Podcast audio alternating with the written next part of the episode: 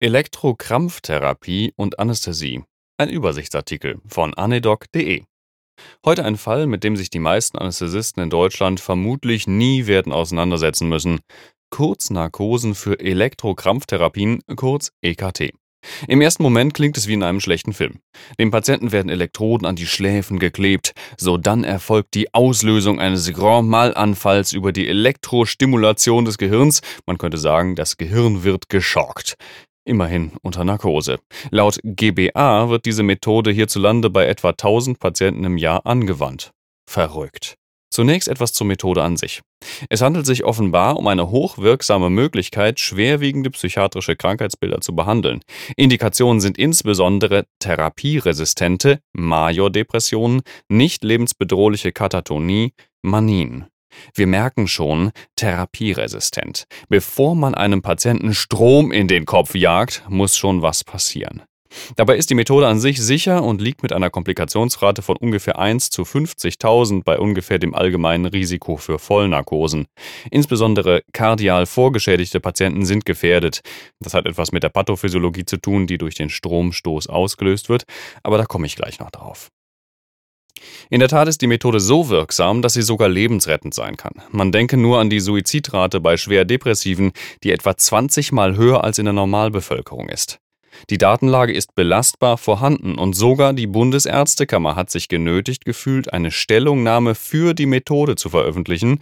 In den Links auf meinem Blog findet man das auch. Auch in den Leitlinien der DGPPN hat sie einen festen Platz.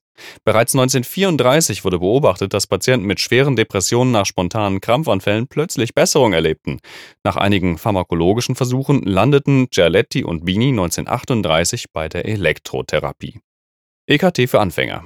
Es werden mehrere Sitzungen durchgeführt, etwa acht bis zwölf im Abstand von zwei bis drei Tagen, bei denen meist unipolar, das heißt auf der nicht dominanten Hirnhälfte, der Krampfanfall ausgelöst wird.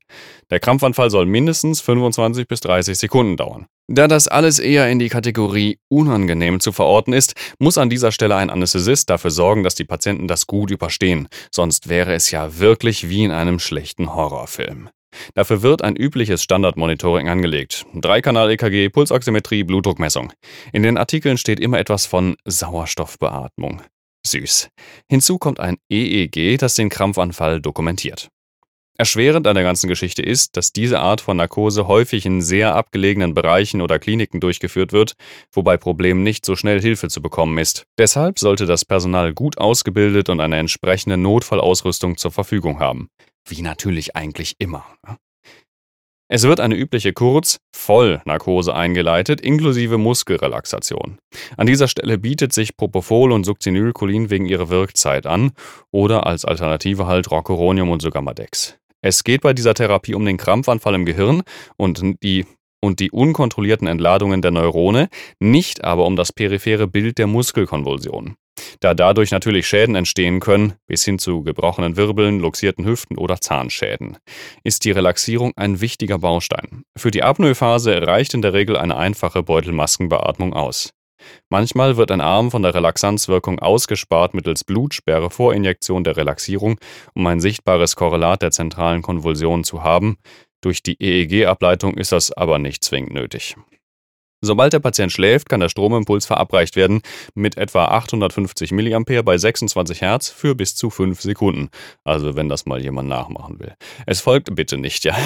Es folgt im Prinzip ein Gromalanfall. Das heißt, wir haben eine kurze Latenzphase, eine tonische Phase mit generalisierter Kontraktur aller Muskeln für etwa 15 Sekunden und dann eine klonische Phase für etwa 30 bis 60 Sekunden.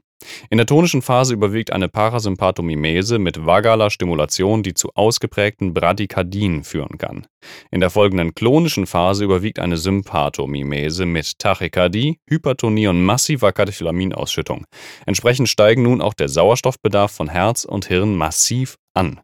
Anhand dieser Sequenz erschließen sich die Kontraindikationen.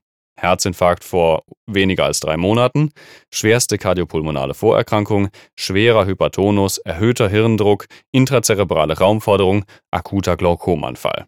Interessanterweise sind laut Bundesärztekammer keine Kontraindikationen Herzschrittmacher oder Schwangerschaft. Ich bin immer wieder erstaunt, was es nicht alles gibt. Ihr nicht auch? Wie seht ihr das? Schon mal bei so etwas dabei gewesen? Ich freue mich auf die Kommentare. lasst mir ein Abo da, wie auch immer. Bis zum nächsten Mal. Tschö.